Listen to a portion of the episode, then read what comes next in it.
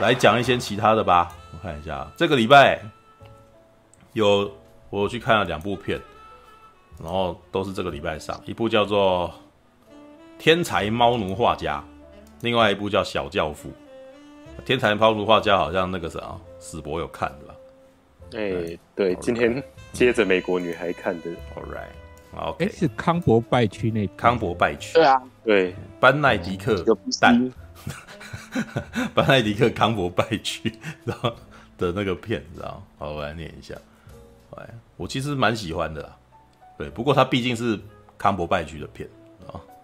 对，比较异色一点。对，好。天才猫奴画家讲述于十九世纪末，英国艺术家路易斯·维恩才华洋溢的他以画生动活泼的拟人化猫画作而著名。故事则聚焦在他与十岁年龄差距的妻子艾米丽的爱情故事，以及家人之间的紧密关系变化。即使晚年因精神分裂所苦，从未停止画出关于猫的创作，全都是源于对妻子以及他们所饲养的小猫彼得身上不可磨灭的爱。故事相当动人，也吸引了康伯拜区的关注。哦哦，路易斯的故事非常感人，我因为他的艺术才能而深受吸引，而他的整个人生历程也十分特别。怎么觉得好像讲的好像心不甘情不愿的感觉，好烦，知道吗？感觉因为被赋予这个工作，对对，他叫我讲了，然后我就大概讲一下的那种感觉，你知道吗？All right，来来，史波，你刚看完嘛，所以是新鲜的，知道吗？赶快先让你讲。呃，新新鲜的，但其实没有太多东西可以讲。我觉得就是一部看得很舒服的电影这样子。然后就不管是在他呈现那个康伯拜区的角色，几乎整整部片就是有点锁定在这个角色，这样跟着他走。然后就是他有带到他一些像是童年创伤的部分，然后在。长大的时候，有的时候那些席卷而来的一些那种视觉效果，嗯，就让我看的蛮享受这样子。然后，当然还有他那个非常可爱的那个四比三画幅，就一直让我还有他的一些构图方式啊、布景、美术设计，跟那个演员那种剧场式的表演方式，有一直让我想到那个就是布达佩斯店哦，但是比较没有那么强迫症的布达佩斯大饭店这样子。对，然后，然后哦，他。整部片中间会穿插一些让我有点意之外，是像突突然就一场戏，那个什么时代西马丁就就冒出来，然后还有那个那个塔伊加维提提啊，突然跑出来的。那我觉得哇，他一出来说，哎，这不是塔伊加维提提吗？对，然后哎，这这部片就就就是有给我这一些这种画面上还有人物上的惊喜，但是他就就是他讲故事的方式对我来说比较有点那个消化不良，就是他会就是。他可能讲的方式，呃，对我来说是稍微急了一点，然后会、嗯、就是会穿插那个旁白啊，嗯、然后演演员讲话的那个语速跟一来一往的对话也是稍微偏快的，然后因为又是那个呃，我我比较少在听的英式口音，然后然后我其实我我其实近近几年看电影比较不太会把那个就是视线一下去看字幕这样，所以就是有一点那个有点有点。我我现在有点不太想要说当荧幕保护城市看，但就是我自己还蛮沉、哦，你你又不愿意看字幕这样子啊？哦，也没有说不愿意，就就是因为，因、为、因为因为我自己觉得，嗯、呃，可能是我现在看电影的方式改变了，像、嗯、像可能我前前阵子不是隔了隔了好久没上，第一次上来跟你们分享，说我好像发现近期好像不是很喜欢看电影，但其实并没有说很绝对的不喜欢看电影，而是就是看电影的方式跟。胃口还有观察的点跟以前差，就是有差距这样，嗯、所以就是现现在开始不太喜欢花心思一直一直去读字幕，这样就是接收影像听声音这样，想要就是可能现在比较想要透过欣赏电影来得到一些感官上。而不是说我我要来看一个故事，嗯、就是那个蔡蔡明亮口中所说的那种叙事电影，就是蔡明亮把那个现在大多数电影定义的一个类型叫做叙事电影。嗯、对，所以我好像也是对这种那种要跟观众一直讲故事、一直讲故事的片，就是算是也也是有一点麻痹的这样子。所以，所以嗯，就是看下来，我是觉得就蛮舒服的，然后。嗯，诶、欸，演员的那种剧场表演方式，我也觉得不会说很刻意不自然，因为就是非常符合整部片的那个氛围，跟他所想要呈现给观众的那个视觉效果。像很多幕呃，我我刚刚提到的视觉效果，像是靠爱区的一些那个呃童童年噩梦，然后还有还有一些桥段是它的画面会突然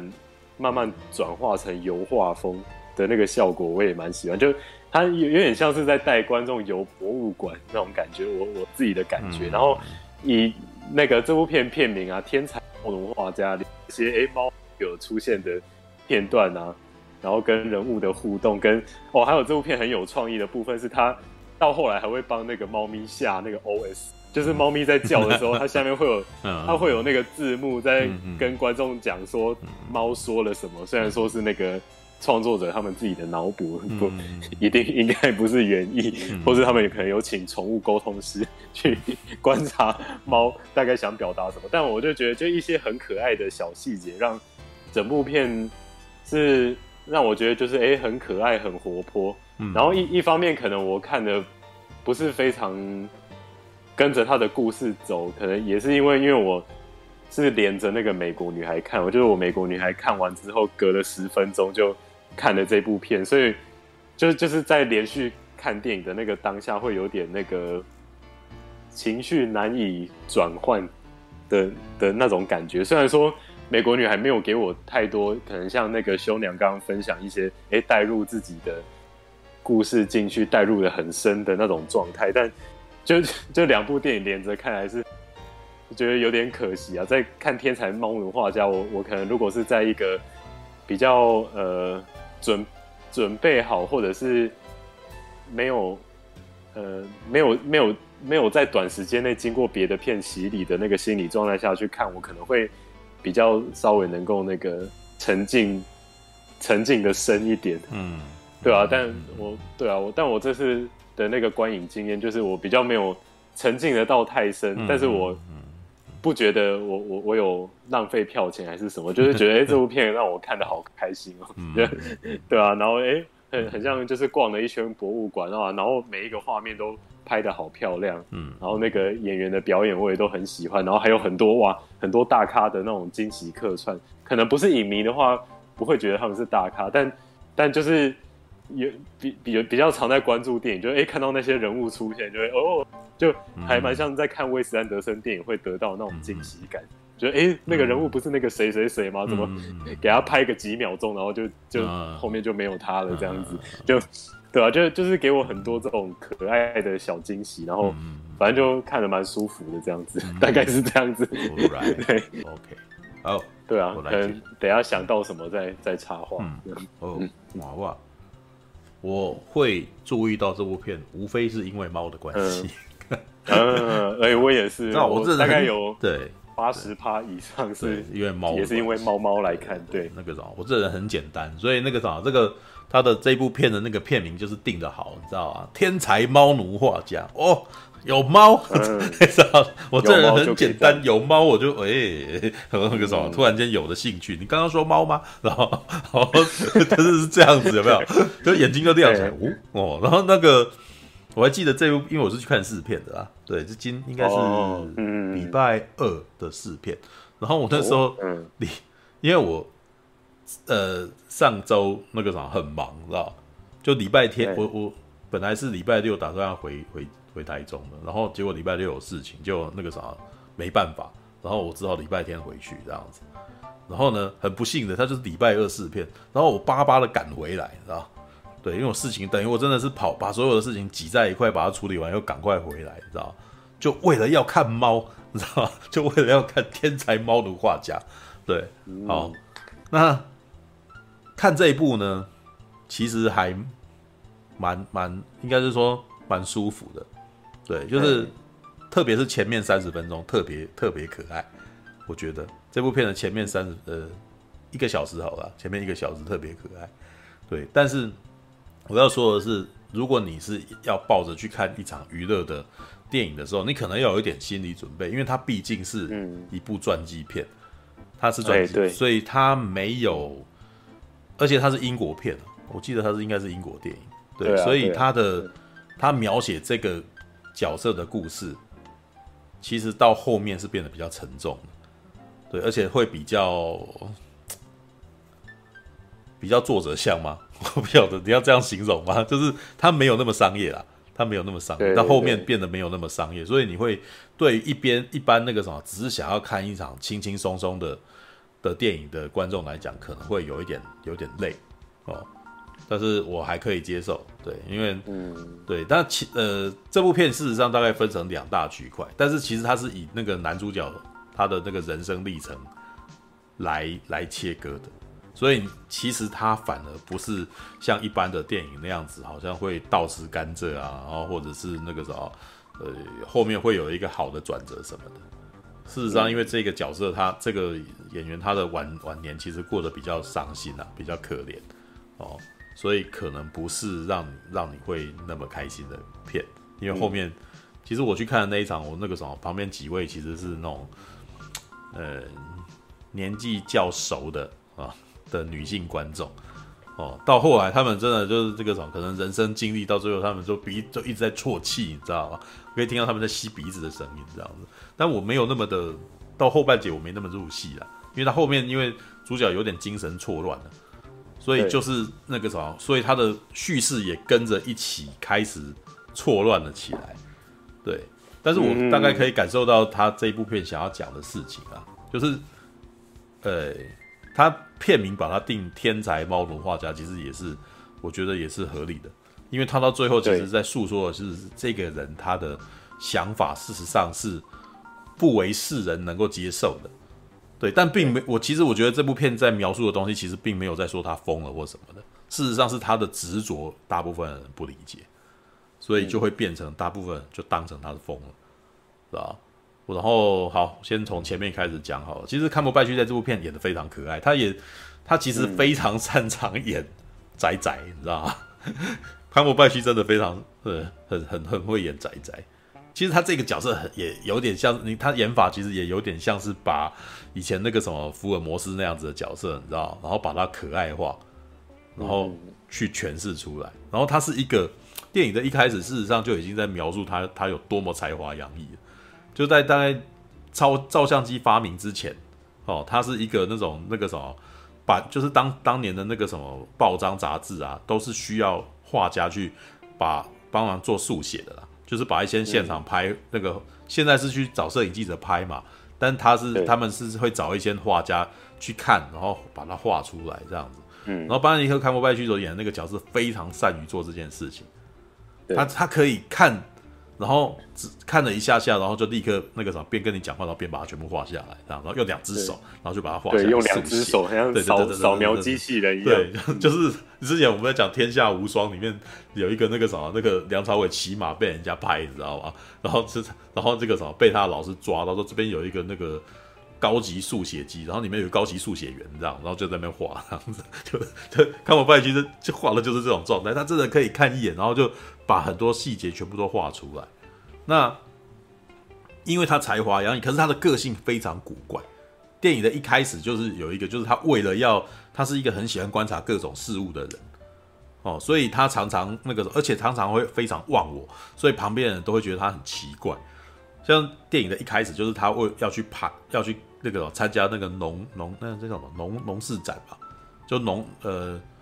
就是那种那种那种农农业的博览会这样，然后他去看一头牛，嗯、对博览会，对，然后他就跑到牛牛栏里面，然后牛就朝他这边冲过来，然后就被撞，你知道，然后然后、嗯、呃，他后来回来以后，就是在车厢里面就开始画牛这样，然后旁边就有一个抱着狗的人，就说：“哎，你你怎么了？”那样子，他说：“那个什么，哎，怎么？”浑身脏兮兮，人掉到猪圈里面还是什么？他说没有，嗯、我我刚刚那个什么一头牛朝我这边冲过来这样子，对对，然后哦，原来是你呀、啊，就就大家都知道这个人这样子，然后哇、嗯，你你画的牛很可爱这样子，哎，那个你你可不可以帮我一件事情？我这只狗也很可爱，可以帮我画这只狗吗？然后那个坎伯拜区一般来说可能那个什么这一种人可能是一个那种想要占便宜的，然后或者是按照那样那那场戏的感觉是一个很。感觉起来是很多管闲事的，很想要跟你攀谈，然后，呃，一般的仔仔可能是会不喜欢这样子的人哦，只想做自己的事。可是康伯拜区这个仔仔却不是这一种个性的，他看起来好像就是说，哦，好，好，好，好，那个啥，呃，呃，然后他说，你可以帮我画我的狗吗？说，然后他已经，呃，呃，这只狗啊，好，那我免费帮你画这样子。但是他已经开始画了，就是就是他立刻开始画，然后可是他的表情会让你觉得好像你很不喜欢他这个人，可是他却已经开始帮你画了，知道吗？事实上他是他是喜欢动物的人，所以而且他也非常的那个什么，他也人很好，他会愿意帮帮你做这件事情。但是他在态度上面，你会觉得他好像很讨厌你，你会觉得他好像不屑你，但是事实上他他立刻在帮你画东西了。对，这这是他这个人的个性，就是他其实是一个好人，但是他不太善于跟人家接触，他也不太善于去面对别人，然后或者对人家有礼貌什么的。但他骨子里面是个好人。对，好，然后接下来就介绍他家里面的情况啊，就是他家里面其实是一窝子女人，你知道，都是妹妹。然后他可能你你旁白有在介绍说，他其实他们家里面家世好像不错，社会地位是颇高的。然后可是因为那个什么，就是有经济压力，他必须要一直不断的去赚钱，然后来让那个什么来来那个什么养家啦。哦。然后而且那个什么家里面的人可能为了要提升他们家里面那个什么女生女孩子他们的那个文学素养，他们的那个文化素养，所以请了一个家庭老师来哦。然后这个家庭老师是那个什么蛮有名的演员，他他是那个《王冠》里面的伊丽莎白哦，克莱尔福伊，他是《王冠》里面的伊丽莎白二世啊。哦，All right，那可是这个角色很可爱，这个这个家庭老师也是个怪咖啊。一来，他们一找到他的时候，这个家庭老师就觉得好像他们家太吵了，你知道吗？然后觉得很恐慌，然后就把自己关在衣柜里面，对，对吧？自己关在衣柜里面，然后就然后就觉得自己在衣柜里面好像会比较那个什么，会会比较那个什么，心情比较放松这样。然后当他们去找他的时候，这个。家庭老师讲讲话也是一副仔仔模样，你知道就然后然后然后然后结果呢，呃、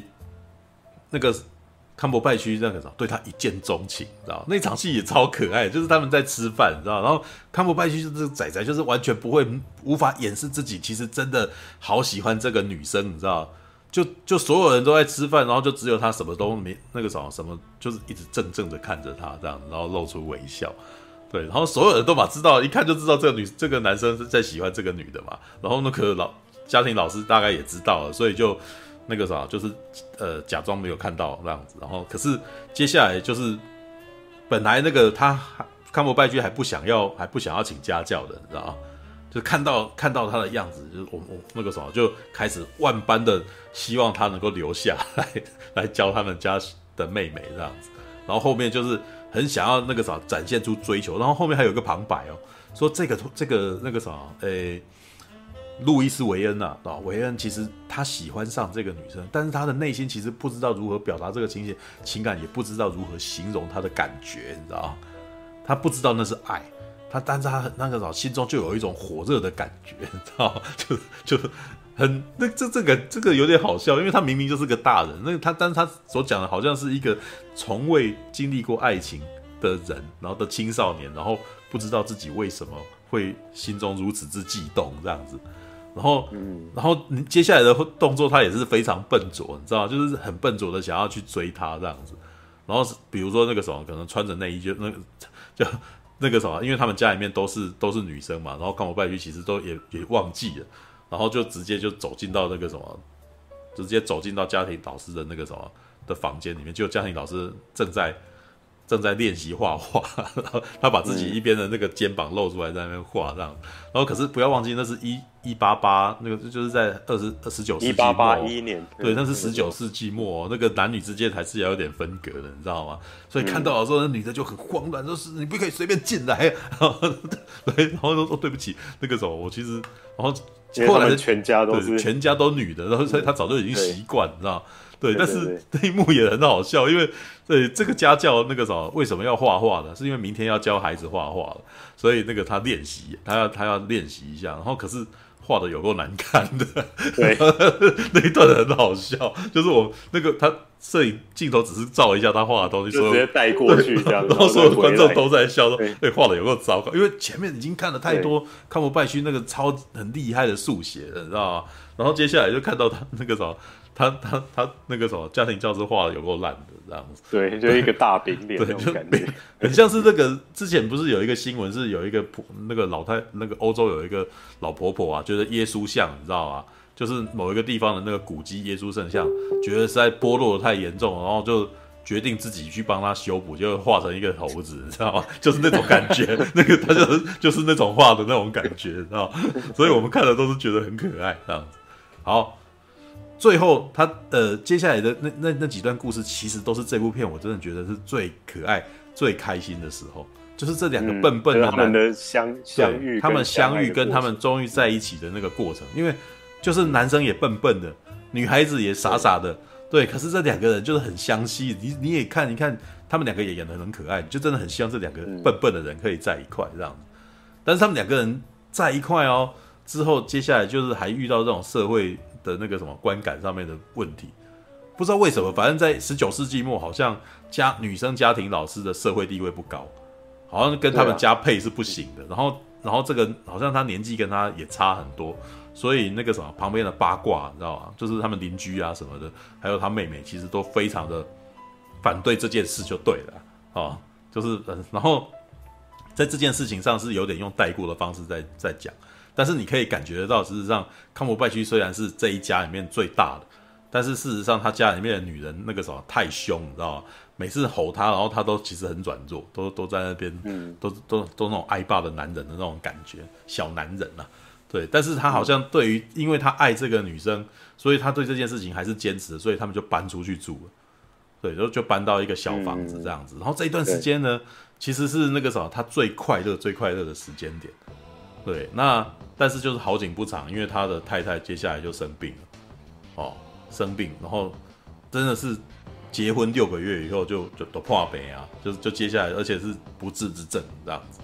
哇，那个。这真的是急转直下，你知道吗？前面这么的幸福，这么的可爱，结果他就是故意的。他拍到前面这么幸福，这么可爱，结果突然间告诉你，他们这两个人那个什么刚结婚不久，结那个女生那个女的就可能要过世了。哇，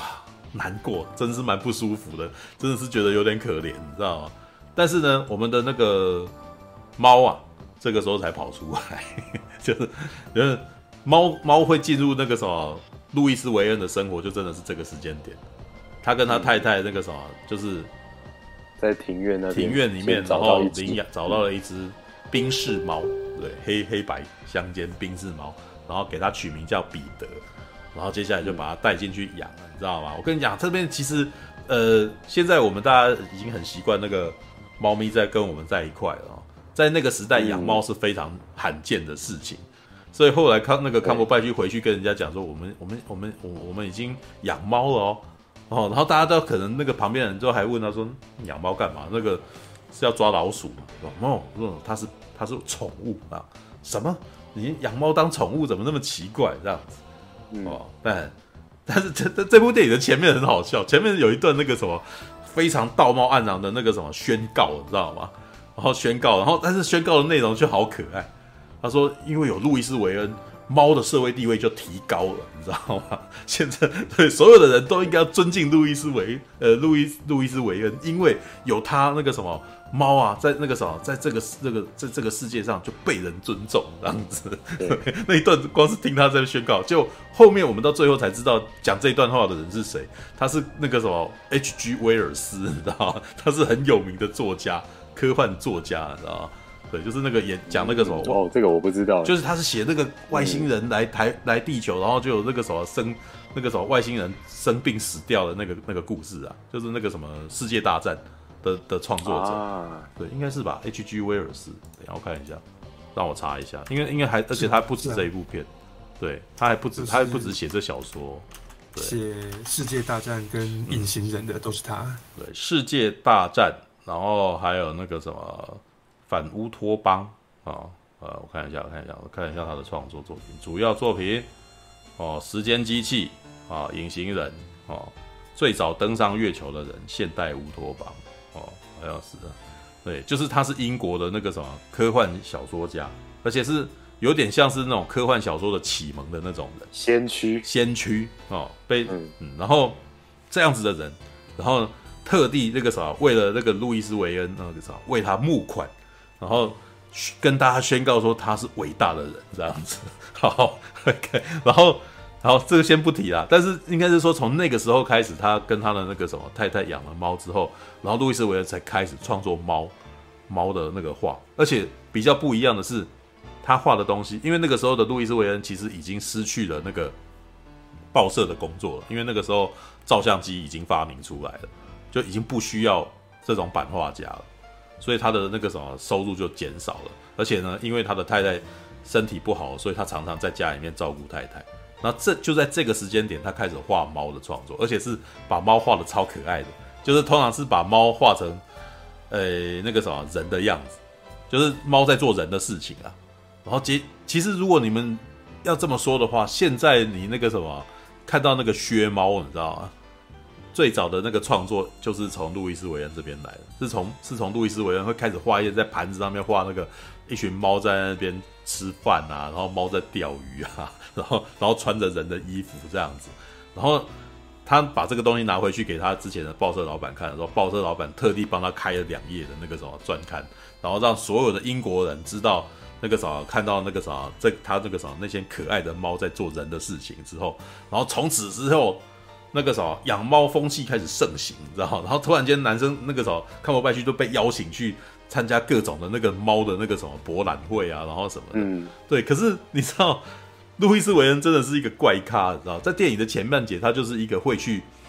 呃，为了要观察牛，不是那个啥，走进去观察牛就要被牛撞，然后或者是去那个啥，为了要。画那个什么拳击手，然后干脆就进去跟拳击手打，这样就然后被他就是就跟他跟他真的搏斗，然后要感受那个什么在在擂台里面的感觉，然后被他打，知道对，然后或者是他觉得自己可以写歌剧，就写了一篇歌剧，然后去找歌剧的那个作曲的的作曲家这样子，他觉得自己什么都会，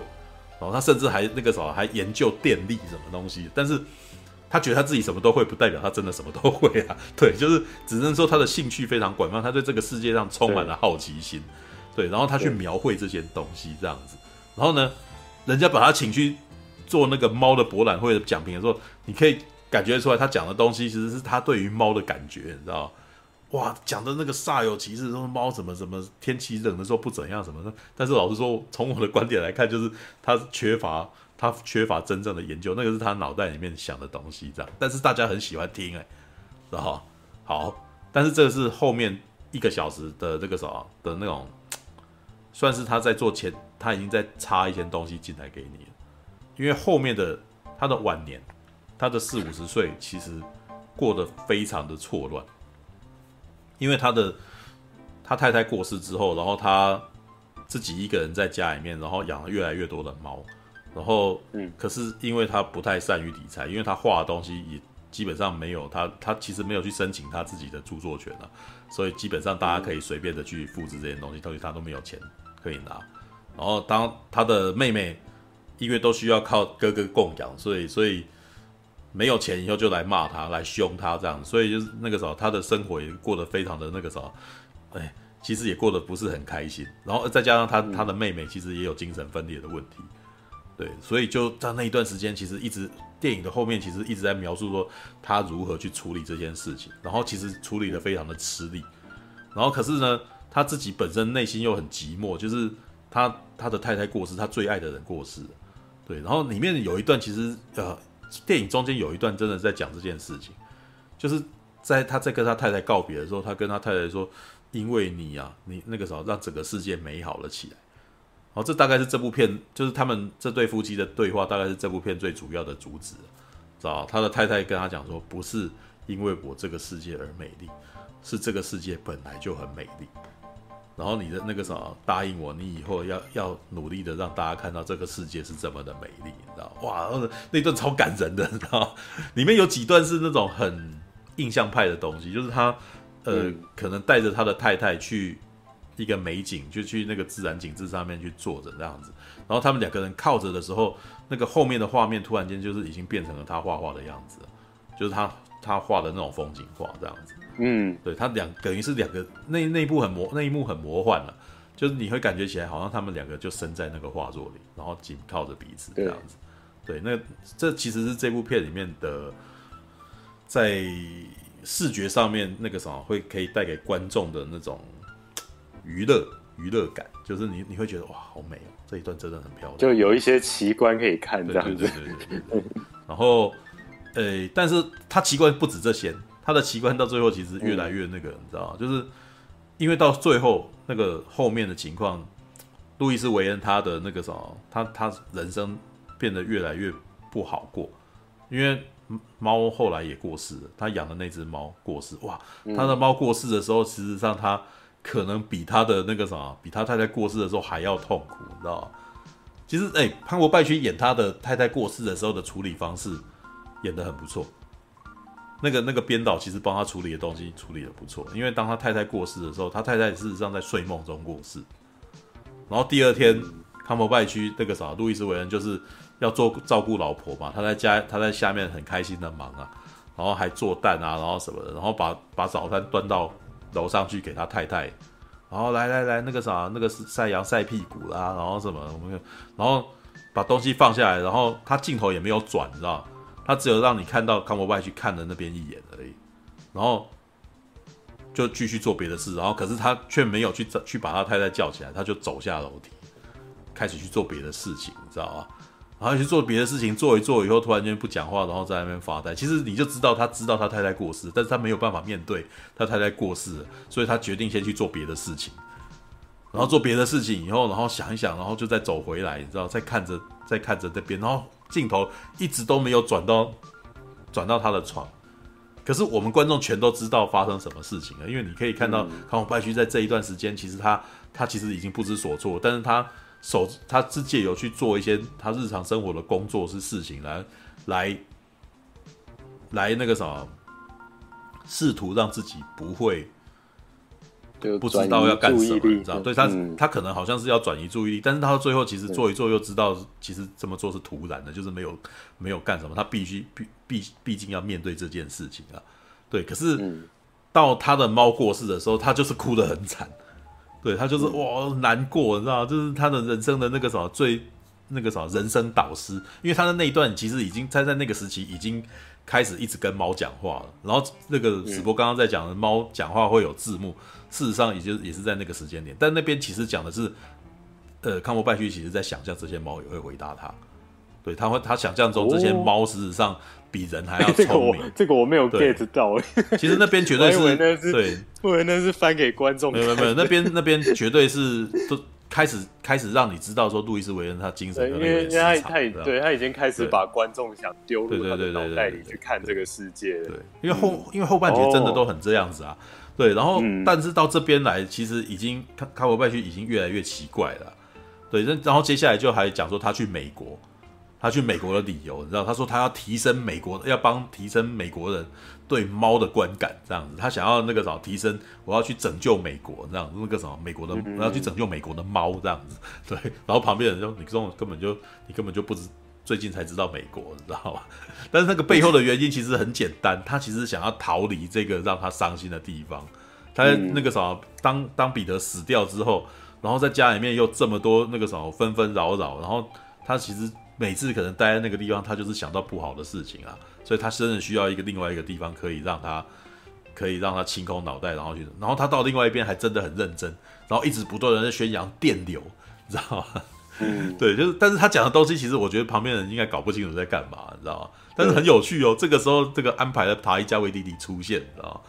其实，其实，其实塔伊加维迪提不应该，他那个他那个肤色，其实，在那个时代。不太可能是那种状态，你知道？但是没关系啊，因为那他其实我觉得他找塔伊加维迪提演一个大亨，你知道？能够愿意听他话的大亨，事实上是一个安排，你知道？只有这么怪咖的人才能够听得懂这么怪咖的人讲的话，你知道？对，然后但是其实他在美国也过得不开心了啊。总而言之，最后回来以后，接下来每一段故事，事实上其实你会觉得他越来越痛苦。然后他其实都常常常生活在恐惧当中。他在回来的那段过程当中。他也是，就是他的那个童年时间会有一个那个什么，常常被水淹的一个那个什么的噩梦，知道？然后他就会现实跟那个梦境当中一直不断的错乱这样子。对，但是从这个时候其实也你可以看到那个他还有在秀一些他的画，你知道？他的画也开始改变，随着他的精神状态，然后他的画变得越来越抽象。对，那个猫的那个感觉，那个以前你还可以看到很卡通化的猫哦，然后到这边其实已经很很像那种。很立体派的东西都已经跑出来了，你知道？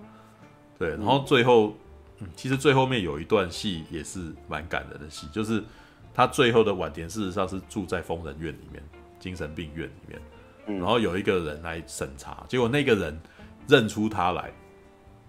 那为什么这个人其实就是在电影的一开始抱着一只狗，然后那个要那个什么请请他帮他画的那个那个那个什么，在在那个去参加农农庄展车车厢对对，在车厢那边帮他画画的那个，就、嗯、请他帮他狗画画的那个人。那这个人显然跟他就这么一面之缘，但是他却还记得他。然后呢，他坐下来，然后跟他讲，就是其实那那个他所讲的台词呢，很像是那个康伯拜区之前不是还有拍一部图灵的电影吗？对，然后那部图灵的片那叫什么什么为什么游戏，你知道？对，我忘记他的片名，就是然后呃模仿游模仿游戏模仿游戏的那个呃那个主角在晚年是不是也是很凄凉？然后他要让那个，但是这个时候就是让那个什么，那个女生啊，女主角过来坐在那边，然后安慰他讲哦，然后讲说其实我们都很感谢你的这种一种那个什么讲给观众听的，你知道吧？要要让让观众知道说我们事实上是很感谢你的。然后这个人其实没有过得那么，就是虽然他的晚年过得这么的。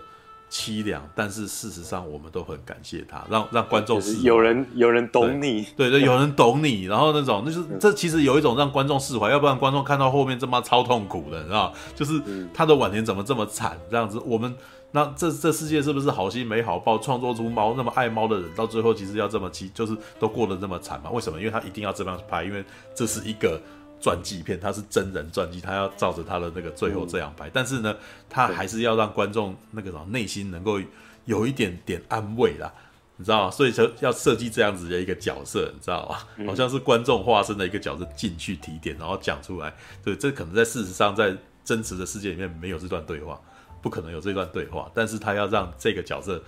在那个什么电影里面被疗愈。然后我们的片才可以结束，你知道吗？对，所以就是在最后面，他聊就是讲完那一段话，就是我们很感谢你啊，哦，然后那你你其实那个啥，也许不是因为你那个啥要为了你的太太而做，而是那个啥你人生目标，我你已经成功了啊，因为你你其实已经让我们认识了这个世界上的好，这样子，哦，对，你看这句话多么的那个，你知道吗？是在开导观众的，你知道，然后呃。最后的电影就是在最后，就是他在画的时候，他慢慢的走到了那个什么景物当中，你知道，他其实是在想他当年跟他太太两个人在那个在那个什么如画般的风景，然后相依相偎，就是他用那个一一模一样的那种对对对对对手法，然后他就走进去，走进去以后，我们就不知道他去哪里了，你知道吗？对，这样子的人就是生活在那个景物当中，对，然后最后是在 H.G. 威尔斯再讲了一次，他提升了猫的社会地位什么的。对，这一他这一句话在讲的第一，就是在电影的最后面讲的时候，前面那一段是感人的，呃，前面那一段是可爱幽默的，但到最后那那一段是相当感人的，你会觉得哦，天哪，就是那个时候他的一辈子过得这么辛苦，然后最后终于有人懂他，然后很多人因为因为因为他最后真的很穷啊，对，而且他关在那边事实上很悲伤，你知道他跟那个来来审查的人说，这边都看不到外面的天空这样子，嗯，这边也没有猫。知道，对他对你来说，你一定是很痛苦的吧？这样子，所以他希望能够到有一个地方是可以看到天，可以那个什么有天空啊，然后外面有漂亮的景物，然后而且还有猫，知道他的人生最需要的就是猫，所以他只能到最后在那个精神病院看到他是几乎这样在牢房里面，他一直不断的在画着他脑袋里面对于猫的那个的那个想象的那个东西。嗯，对，那你你为什么要让这样子的一个人到最后没有办法得到他最爱的东西呢？对，所以最后其实他们给他一个晚景比较好啊，就是把它移到一个有猫的地方，这样，然后他最后走进的那个美丽的那个景物再也不见了，这样子。对，凄美啊，凄美。但是这部片要其实应该说它蛮沉，它后半截是挺沉重的。嗯，对。但是的确，你去你如果喜欢猫的话，你真的会看这部片会觉得哇，前半截真的是有过疗愈的，各种猫好可爱哦，这样子。对，每个人就只要是这，应该是说猫奴去看这部片没有错啦。对你，然后看，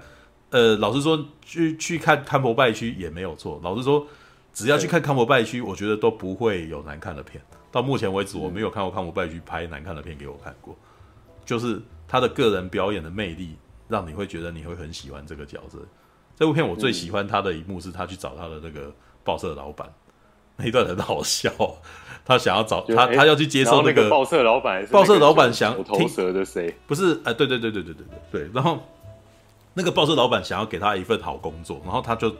一开始就拒绝了因为他是觉得我的人生还有很多要去尝试。结果直到他那个遇到了他那个想要去雇佣那个家教以后然后第二天就去找他的那个老板想要争取这个工作然后那个 老板正在室内游泳池里面游泳你知道吗？然后可是他那个什么康伯拜区就已经很想要跟跟这个老板讲话，他就穿已经穿全套，然后直接走到他旁边，你知道？因为他很高。